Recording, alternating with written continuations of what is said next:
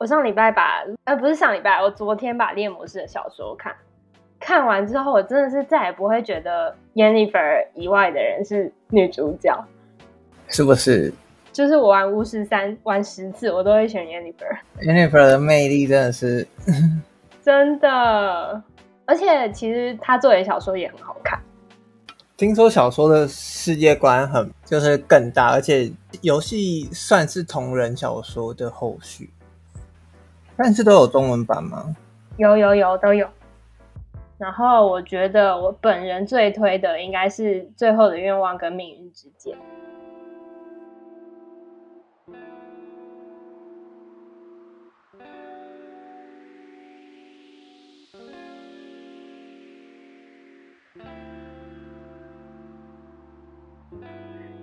大家好，欢迎来到世界尽头深夜酒馆。我是如如，我是立伟。大家好，大家晚安。怎么突然变这么拘谨？上礼拜是在聊什么啊？在聊立伟的数位花园跟老了你敬佩的是什么样？然后我们这礼拜来聊，应该我个人觉得应该也会蛮轻松的啦。我们先从季军性的 荣格的共识性开始聊。嗯你跟观众解释这篇文在讲什么？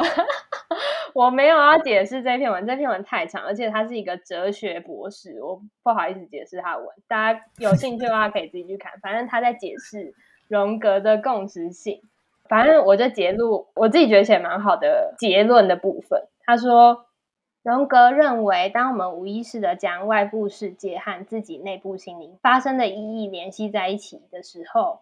某种看似巧合或是偶然的事件，便有了象征地位，其中可能饱含一种深刻的意义。他说：“这时候你可能会发现，一切都在向你诉说某种过去你未曾察觉的事物。”说到这里，我们就可以理解荣格思想为什么和占星术或是塔罗牌有不解之缘。其实，真正的亲缘性就在于共识原则。然后他说：“只不过荣格要说的不是。”这些占星术啊、塔罗牌，它预示的结果是铁定的，而是在说这些占星术、塔罗牌可以作为某一种象征性的指引，可以导引行动者，就是我们留意自己意识之外的某些事情，对采取行动跟改变处境都有相当大的注意。就是共识性这个概念是荣格先提出来，他就是在说。生命中我们出现的巧合，有可能是有意义的。比如说，你今天看到一篇高达去世的文章，然后你可能明天会不小心在图书馆书架上看到高达的断了气，就是有点类似这种感觉。或是你很久没有联络的朋友，昨天梦到他，他今天忽然迷，或是你前几天才梦到柏林顿熊熊出任务，然后今天就忽然看到。英国女王去世了之类的之类的。然后我上礼拜问立伟的事情是有没有去算过任何神秘学的东西？然后你对神秘学是什么什么态度啊？你怎么界定神秘学？就是科学的想法。地图炮？没有，就是我今天有统计学嘞。统计学当然算是科学啊。有人会说星座是一种统计学啊。可是因为他们真的算了之后，发现其实没有。我记得我有看过。但是我先说我的态度，我算是偏信的那一边，但是没有到真的踩到很信的那个那个台子上。就是我觉得我一直算是在信跟不信之中摆荡。就是我有去做过紫微，也有去做过塔罗，然后我有接过玛雅历，我还有去做过那种什么量子催眠，还有我也有算过人类图，反正接触了蛮多元的这样。只是我。可能没有到那么沉浸在里面，我就是大概有一个了解这样。你刚刚讲信与不信，我以为你要 就是说你是神秘学自助餐。我是神秘学自助餐，没错没错没错，这个我贴的标签我觉得 真的假的？对啊对啊，我是符合的就信一下，不符合的就算了。对啊对啊对啊，没错没错，我就是这样。玛雅历跟量子那个什么是什么？量子催眠是，他真的很迷啦。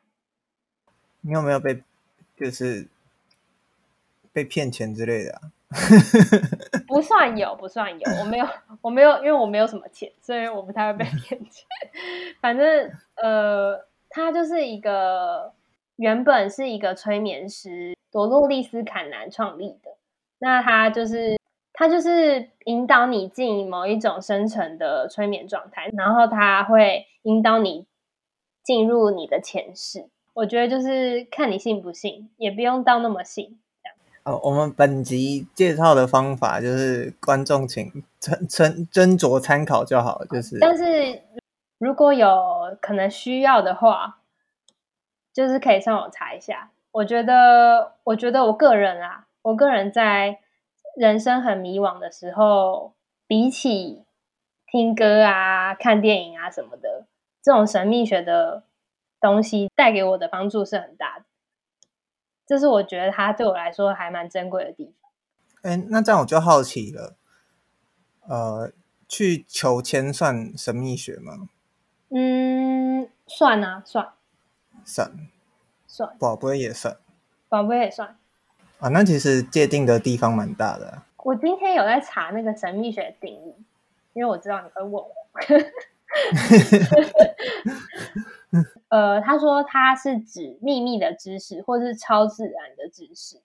那与之相对的，就是事实或是可以被测量的知识，作为基础的各种科学。所以，其实它就是有点类似我们现今所知的科学的对立面。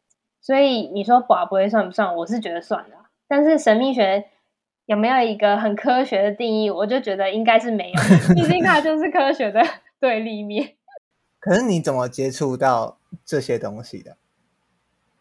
你总会有个契机。说真的，我一开始也是一知半解，可能去算卡罗，他就会说啊，你六月会遇到有可能可以当男友的人啊，你七月会有可能有。有吗？有吗？说真的是有，可是我觉得他就是跟我信神秘学的那个态度是一样，说有也有，说没有也没有。就是你可以把它当成是准的，你也可以把它当成不是准的，因为毕竟后来就不是不是男朋友，但是有遇到一个男生，所以你要怎么？你赶快帮我算一下。但是反正我的重点就是，就是这个季金庆他说的就很好，我觉得也算是我现在对于神秘学的态度。你不要把它当成一个算命，你把它当成是另外一种思考面向。比如说，紫薇说我是一个嗯个性蛮强势，然后会算是嗯想要什么就要要到的人。然后我觉得他在某一个角度上说的也蛮准的。但是在我算紫薇之前，我不会这样思考我自己。那我觉得可能我算完紫薇，他就是给了我另外一个看自己的面向，或是在人类图中，我就是生产者。那我的策略会是等待回应，我觉得这在某一个时刻也给我很大的安慰，因为我不知道，我觉得我那时候接触到人类图的时候，他就告诉我说，你要等待回应，你不，你不要主动去发起一件事情，我就会觉得，哇，从来没有人这样跟我讲过，我好像放下一部分的重担。我今天才在跟我们的一个朋友 Sophie，反正我刚才讲说，你上礼拜问我这一题。有一阵子，我身边有一些朋友很乐在帮大家算人类图或星座的上升下降什么的。嗯、然后，因为我偏没那么相信，嗯，所以我就跟他讲说，因为算人类图需要用到出生年月日跟时间嘛。对，他就跟我说，他就那时候在要大家的这个东西才能算嘛。我就说好，我给你，让我给你三个。我给你三个我出生的时间，嗯、然后你去算哪一个才是比较符合我的。我那时候想说，如果你真的有办法三个挑中的话，我就会有点改观。但他没有接受这个挑战，他说没关系，嗯、那我们就先不用。所以我一直都偏没那么相信，包括星座也好，血型也好。日本人很爱用血型，我不知道你知不知道。然后星座已经很少了，血型更少。好，然后但最近为了你分享的这个话题，我就去找那个我们的朋友真的去输入那个人类图，然后我就稍微看一下他的分析，他就说我也是生产者，但我跟我朋友当下都觉得，我们两个都不觉得我是生产者，因为照呃网络上有一些文章的解读来说，以他对我的认识跟我对自己的认识，我好像比较像是投射者吗？就是我喜欢去帮助别人成功，或者是去帮助别人这件事，嗯、我自己觉得啦。嗯，就是其实我之前在算玛雅历的时候，嗯、我们就是算历的人就在跟我聊另外一个人，我就说，要不然来算算看他的玛雅历是什么？就好像他某一天有发文，我们就去猜一下，然后猜出来的结果很符合我们对他这个人的印象。后来发现。他的生日是隔一天，我们那时候还在那边算，然后说难怪难怪，但是其实根本就不是，他不是。我我懂你质疑的，那那是你跟玛雅丽的最后一次接触？不是，我就是在说，我觉得我跟你对神秘学的想法就是不一样。嗯，就是你可能从五月天的歌里面得到力量，但是我是从神秘学里面得到力量。我觉得它就有点像是。我我觉得啦，我觉得，我觉得讲到这种东西都好，反正我觉得它有点像是一种信仰，就有点像是你去拜土地公，你会说，哎，土地公不存在，他有可能不存在，但是你不会说出来，因为可能有人相信它。它的确是没有被验证过非科学的领域，但是我觉得它就是给人力量了，它就是给你力量了，我觉得有点让他就是囫囵吞枣的过去没有问题。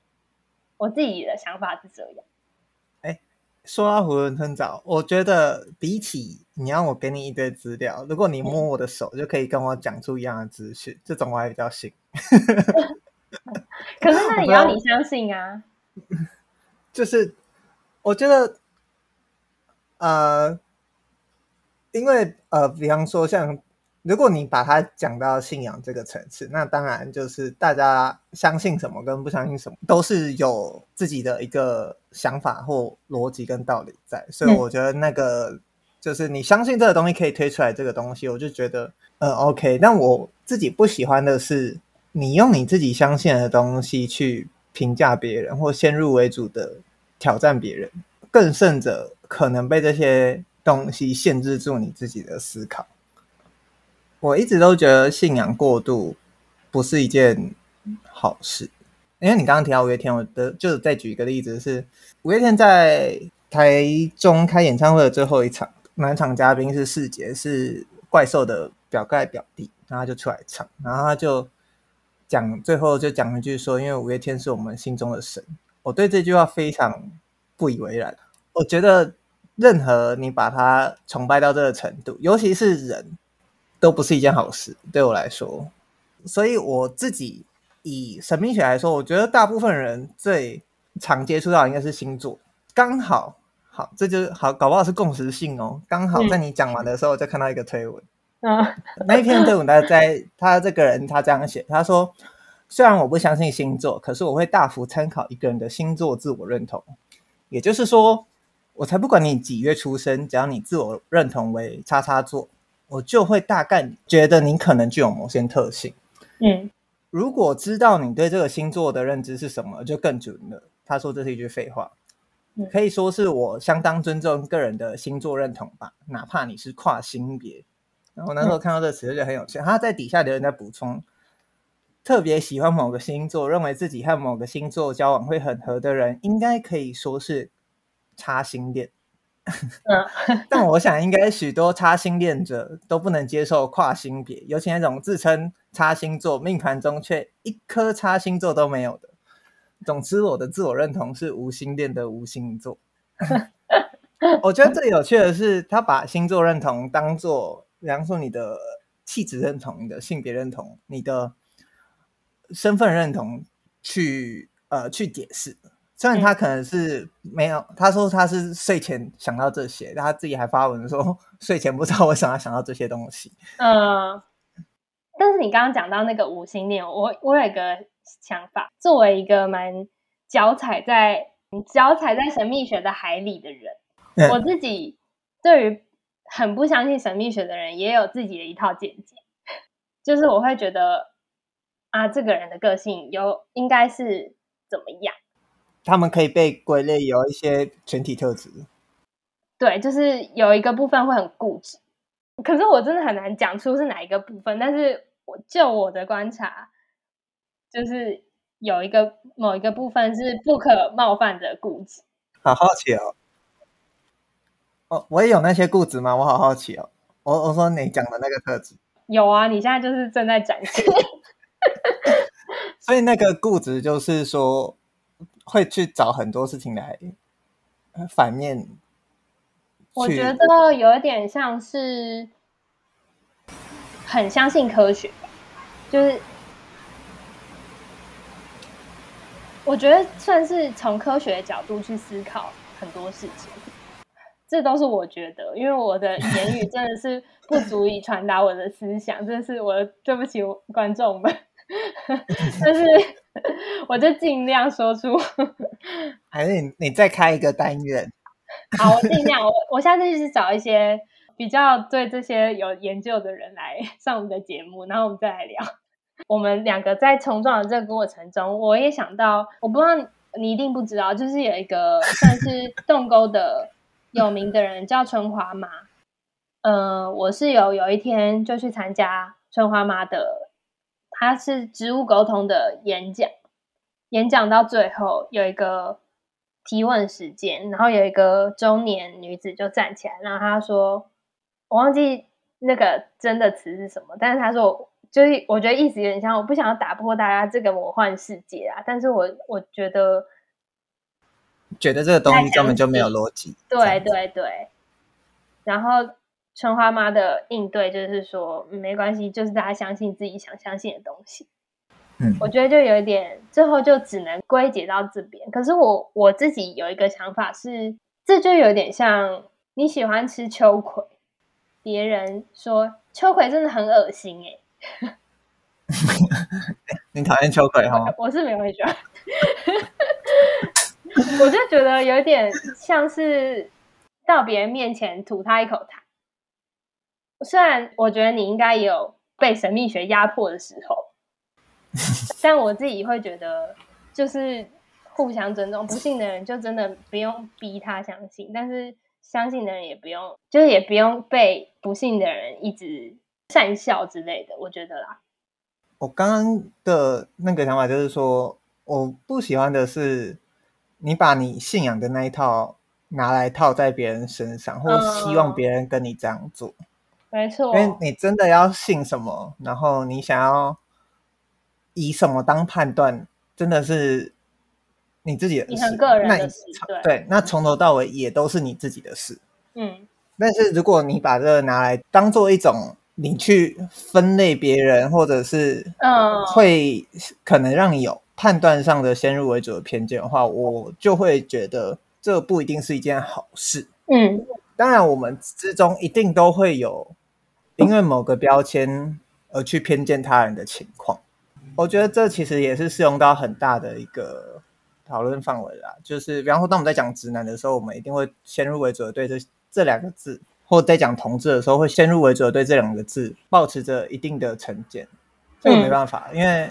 这个社会这样呈现，这个世界的文化这样呈现，这个方式也最容易让你融入社会。但我觉得，对啊，回我觉得回到回到基努里维的那张等图，我现在是一个非常好的人。即使你说一加一等于五，我也觉得 OK，没关系。你看过吧？你没有看过这样子？我看过，我看过。好，我觉得你下的这个结论非常好。我我自己觉得。但如果大家都能以这个态度去面对更多的事，不想看的东西就不要看。像我平常，我平常没事也不会特别去，就是把这些东西拿出来提，或者是把我今天讲的这些拿出来提。但我会，大家一直在讲水逆，但我就不会去看，我不会去看星座，然后又看星座运势，又特别说怎么特别不准，因为我觉得那样这样就是嗯，自找自己的麻烦。嗯、呃，对啊，对啊。啊，这这是我的想法，嗯，我觉得我们两个人想法就还蛮，就是可以还蛮可以代表很多的人。我们呃的确站在光谱的蛮两边不同边。对、嗯，我自己的想法是，就像季金庆讲的，就是他给你一种留意你意识之外某一种事情的一个方法。那你要不要信他，就是你的选择。我我自己我自己会把它当成一个算是全新的思考方式，就把它当成一个好玩的东西去接触。这样，其实我觉得，呃，你像你呃季金青这篇文章最后的举例是蛮好的。他说，在《三国演义》里面有一个桥段是孔明在隆中抵定三分天下的大方略的时候，他对着刘备说。亮夜观天象，刘表不久人事。刘张飞立业之主，久后必归将军。季金星就说：“其实不管孔明夜观到的天象是什么，是不是真的意味荆州会归属刘备？要生存，要策马天下，荆州必取。这个道理，孔明知道，刘备也知道。就是我觉得啊，就是这些东西都有点像是一个工具。嗯，没错。”但最后你要做的决定，你还是要做出决定。没错，没错。而且你要自己做决定，不是说诶塔罗牌跟你说七月会遇到男生，你就可以，你就在七月一整个月都待在家，希望有一个男生敲门。是这样是不会有男生出现。好好，我们这一个我们这个题目就差不多聊到这边，聊很久。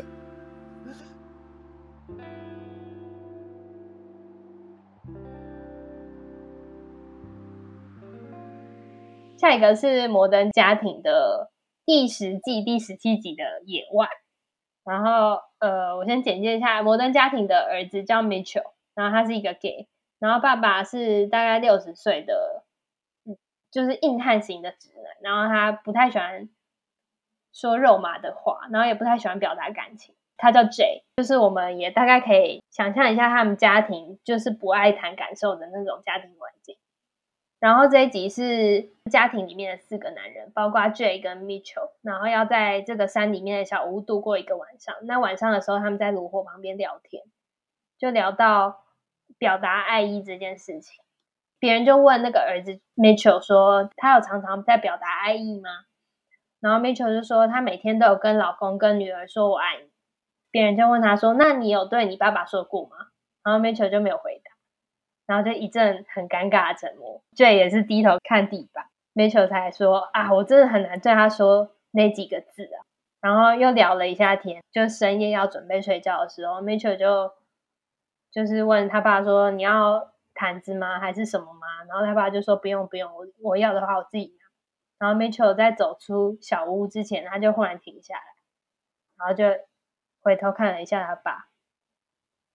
然后就要说什么，但是说不出来。然后他爸就笑了一下，然后对他说：“I know，就是说我知道，我懂。”然后我看到的时候，我就觉得，我觉得很感人啦。我自己，我觉得他还蛮对应到我的成长环境的。就我们家也不是很会表达爱意的家庭。我就想到，我上礼拜我妈来台中看我，然后她要走之前，就在帮我的猫梳毛。然后边梳就边跟他讲话，然后就说，你身体要健康哦，不要一直生病哦什么的。然后就说，你跟你姐姐现在两个人在台中，你要好好照顾她哦。然后我就觉得这句话，这句话其实就是有点异曲同工之妙。我就觉得他其实就是在说我很爱你，你要好好照顾自己啊什么的。但是他可能不是用这种方式讲出来，他可能不是说 I love you。反正我就想问立伟说，你有没有什么时候是你的家人没有说“我爱你”这几个字，但是你有在他们的行动里面看到？我两个故事刚好跟这个东西很相关。嗯，我大学的时候去看了那时候刚上映的《幸福路上》。嗯，我那时候看的时候看到最后爆哭。嗯，哦它中间的过程其实，如果是在台湾出生的人，会很有。共鸣，这这至少对我来说，那他最后的时候，当女主角应该说她迷惘了之后，最后还是回到家里，她的爸妈一边看着在哭的女主角，然后一边对她说：“好了好了，不然先想晚餐要吃什么好了。”我那时候看到这里，我就忍不住了，我那个时候才知道，每次我回家，爸妈在问这个东西，其实就等于是说在问啊，你过得好不好？我不太清楚是不是台湾的教育吗？嗯。可能就没有那么习惯让人把情绪表现出来，嗯，嗯，所以当爸妈在讲这件事的时候，他其实是想要找一个可以关心你、可以开话题的开头的方式，就是借由说，不然你晚餐要吃什么这件事，嗯，因为我很常到台中的时候都是晚上，所以那时候第一个问题通常都会是这个。我一直看完《幸福路上》的时候，我那时候才敢意识到说啊，原来。这就是这一辈的父母关心人的方式，所以后来就有更去意识到说，这些是他们独特的，只能用这种方式，或他们习已经习惯用这个方式去关心的。嗯，然后另外一个是，那时候我一听到你在讲这件事的时候，我就想到我国中的时候有一个远传的广告是。他请受访者打电话，然后跟爸妈讲“我爱你”。对，我记得是这样子。然后那时候呢，我那时候在家里看的时候，好像我们家都很喜欢这个广告，觉得它很有创意。我爸，我爸觉得这个广告蛮有创意的。然后那时候应该是国中的建呃生命教育课、健康教育课那一类的课程，也是因为这个广告就来就说，那不然请大家找几个人上来，然后现场打电话给父母这样。嗯，然后那时候我就想说好，然后我就上去了，我就真的讲了，就打电话给给我爸爸，然后就是也是说我爱你，然后我爸就说啊，你是不是在讲那个原团的广告？我那时候当下我其实非常尴尬，嗯，因为这样很像我好像早就跟他套好招，对，但我们没有。嗯，就是因为我们都很喜欢那个广告，所以他可能下意识反应是这样。嗯，然后我那时候其实当下是有一种啊，怎么怎么 怎么会这样？不太 顺利。对，呃，以结果来看，他是成功了。但我那时候就感觉给大家一种好像我已经套好，就是为了要上台表现的那个感觉。嗯，但我觉得这个故事影响我很深，主要还是因为。讲我爱你这件事给我蛮冲击的印象。我现在是蛮会，比方说要离开的时候，就会跟我爸讲说爱你啊，这种拜拜啊、抱抱啊之类的。然后我现在对我来说，我表达的方式是每个礼拜是用写信的方式，再把我的近况跟他们讲。哦，那很亲密。嗯，因为有一阵之前我工作低潮的时候，我不太知道怎么讲。这是我自己的方法，但我觉得它相当程度的在那个时期增加家里理解我的程度。就是，嗯，我把我跟朋友出去玩的时候，跟谁出去玩的时候介绍，然后稍微介绍一下这个人，然后或者是我工作遇到什么事的时候，我用写的写下来。因为我觉得信件有一个在通讯软体这么发达时代的好处，就是它是单方面的，你也不会知道对方有没有读讯息。嗯。所以对方不会有压力，他一定要回你，对方可以知道就好。那我觉得这个知道对父母来说是一个适合他们的接收方式。嗯嗯，而且也是很好的距离，因为他们也不一定知道跟你讲什么，嗯，但他们一定想知道。对，他们一定想知道，就是以如果是家庭关系，可能像我这样子的话，他们其实会很想知道，但。我如果一回家，我可能就会，比方说，如果我爸或我妈问我跟谁出去玩，我就可能要从头解释这个人是谁，然后他在我的大学，在我的高中扮演一个什么角色，嗯，那我可能就会觉得啊，讲这件事其实来龙去脉很长，但我如果用写信的话，我可以稍微简短的讲，然后也稍微的让他知道。我其实后来有想过，如果我是父母，然后我的小孩从高中就住在外面，直到大学。然后他一个朋友的名字我都叫不出来，其实我自己也会担心，嗯，对，或者是我不太知道他跟呃哪一群人出去玩，嗯，我后来才在想，对，这个担心是正常的，是合理的，而且要说的话，其实如果换做我是父母的角色，我也不会确定，我如果开口问会不会小孩有意愿去打，嗯，光是在朋友啦，我也是个很爱跟朋友表达爱意、送礼、感谢或者是乐趣情趣的人，因为我觉得那就是一种生活中彼此放心的一种感觉，或者是互动。嗯、那对我来说是一个刚刚好的距离，这是很大的智慧。我我觉得这当然是一直都在学习啊，所以我后来有去看《摩登家庭》你说的这个片段，我完全可以理解说不出口这件事。即便你面对再亲的人，你一定都还是会有些话说不出口。纵使你想要表达的就是这些，但我不知道是从什么时机的时候，可能是我不知道，你看是台湾发生某些意外，或者是有时候战争靠近的时候，我就会在想，如果我会后悔的话，我我不想要后悔的是我来不及表达，我其实很爱你们，但你们不知道。嗯。爱你哦，如如，我也爱你。这是我的方式啦，这是我的方式。但如如，你上礼拜说在讲爱你这件事，就会有点受不了。我就会很好奇，说你后来有，或者是你有在想怎么有需要去改变，或者是你有想到怎么去跟他适应的一个互动吗？我很难想到这么这么实际面的事，就我觉得我可能还在爱你的初阶版。然后 就是这件事情对我来说真的很困难，我连讲爱你哦，我都会，就是我会手脚不就是发麻那种那种，就是你全身会感觉不自在。嗯，所以我在看这个，我在看这一幕的时候，我就会觉得他爸真的很温柔。那如果是拥抱，这是一个你会比较。嗯，我会比较跟家人拥抱这样子。嗯，我觉得家人比较难，但是如果以朋友来说，就是拥抱对我来说传达的感情更直接，然后我也更可以去回应。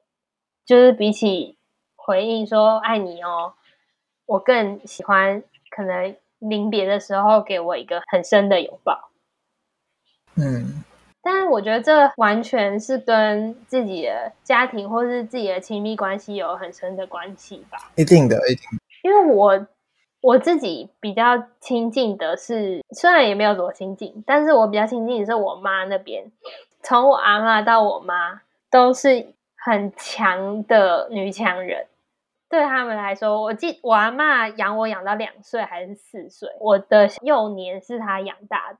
然后我对他的印象就是他会拿那个扫帚给那给嘛，他就会扬起来。他说：“赶快把它吃完。”但是他不会真的打下去。要不然就是我有一次被他喂药，然后他就拿那种大白瓷的汤匙舀起那一口汤，然后我就想说：“嗯，我就不要张嘴，我就不要张嘴。”然后我阿妈就接住我的鼻子。我就很震惊，我想说怎么可以有人出这么阴险的招数，然后就张开嘴巴，然后妈妈就整个进去。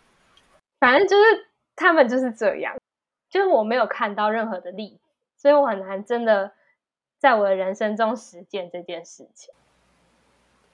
有时候我会，比方说能表达感谢，或能表达我对这个人的钦羡，或者是敬仰，或者是。爱情或者是友情的那种喜欢也好，我自己就会觉得讲出来最直接。但如果这个人是那一种，你知道他一讲出来，他可能就会不知道怎么应对的人，那我可能就会选择另外一种方式去表达。但我觉得那最后的重点就是在于你怎么要表达你心中所想，你对这个人的感觉给对方。嗯，今天摩登家庭演的是。他们其实心意相通，只是他们不是靠讲出来这件事。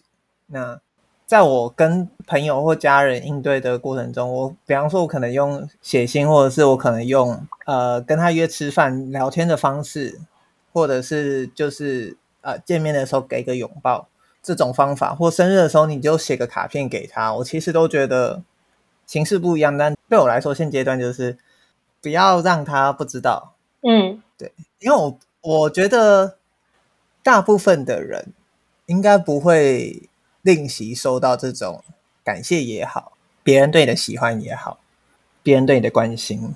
嗯，大部分的人都还是乐于在接受这些事情的时候，能够同时也会给自己一个正向的回馈啦。我自己觉得是这样子。就是我的猫咪不是前一阵子生病嘛，就是我第二集说的，嗯、然后我就一直就是很焦虑什么的。然后你那时候不是有问我说，那你现在有比较好吗？那时候其实没有觉得比较好，但我就说，哦，其实还不错，其实好一点。但我最近有找到一个方法，就是就是我每天早上或是有空的时候，我会捧起他的脸，然后跟他说，我很爱你哦，我超级爱你哦，你知道哦。每天讲一次，然后这个完全把这种焦虑平息下去。我一天会跟我的妈妈说一次我很爱她，然后我就会觉得，如果她明天就死了，我也不会有什么遗憾。我刚刚突然想到，最近有一个蛮红的贴文，是一个宠物沟通师，他说十个有八个来做宠物沟通的狗或猫都以为他们的名字叫“你好可爱哦。” 有一天，你的如果你去做宠物沟通，他可能说他的名字是叫我爱你，我爱你哦。那我觉得这是一个很可爱的方式，因为有时候真的就是你表达出去，那其实你同时你心里压在你心里的那一块也会同时的散发出去。没错，嗯，对。啊，好温暖的结尾。好，我们今天前面半段在吵架，后面半段是。就是在讲爱啊什么的，非常疗愈。那换我分享，因为最近我们有一位朋友，他刚好呃要来台湾继续留学了，就是我们大学的学姐。然后那时候呢，我有一阵子就在问一下我身边的朋友们，呃，影响他们最大的一首歌、一部电影或影，还有一本书是什么？我觉得刚好他要回来台湾，我们也很久没见。如果访得到的话，我们就来，就下礼拜就来找他一起来聊。他那时候呃开给我的三个书单、片单跟清单是歌曲是 Control T 的《为我流的光》，电影是一部中国纪录片叫《四个春天》，书是是枝裕和导演的散文集《宛如走路的速度》。那其实我那一阵子一直在问很多人，因为我觉得其实从大家开出来的清单，很大一部分可以去了解说这个人的影响他的这个东西的前后，那其实就是包含他的过去与未来。嗯、然后我觉得刚好有这个机会，他虽然我们其实一直都是远距录音的，所以其实早就可以做这件事，但他既然在台湾嘛，就是有一种啊变更近的感觉。对对对，所以我们顺利的话，我们下礼拜就来问他。